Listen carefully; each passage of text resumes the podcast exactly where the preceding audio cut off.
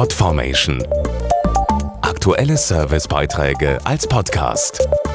Regelmäßige Infos aus den Bereichen Service und Tipps. Jeder einzelne ist ein kleines Kunstwerk und keine ist wie die andere. Schneeflocken. Und jetzt, wo der Winter langsam naht, spielen die kleinen Kristalle eine immer größere Rolle.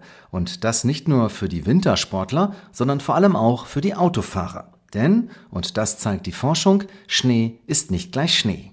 Matsch, Schnee oder Glatteis. Um als Autofahrer gut durch den Winter zu kommen, ist die richtige Ausrüstung wichtig. Dazu gehören auch Winterreifen. Um die zu entwickeln, muss man die Wissenschaft des Schnees beherrschen.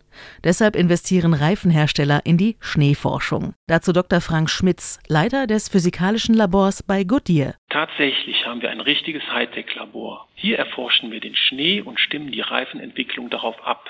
Im Labor ist es zwischen 0 und minus 40 Grad kalt. Wir produzieren naturähnlichen Schnee untersuchen ihn mit einem Computertomographen und stellen mit moderner Software 3D-Modelle von Schneeproben her. Und diese Erkenntnisse fließen dann alle in die Reifenentwicklung ein? Ja, wir testen im Labor verschiedene Gummimischungen, Profile und Lamellenanordnungen. Und dann geht's auf die Teststrecke in die Schweiz oder nach Skandinavien, wo die Reifen unter echten Bedingungen erprobt werden. Das Ergebnis? Goodyear Ultra Grip Reifen bieten optimalen Grip im Winter. Mehr Fakten gibt es auf goodyear.de-schnee und auf Facebook.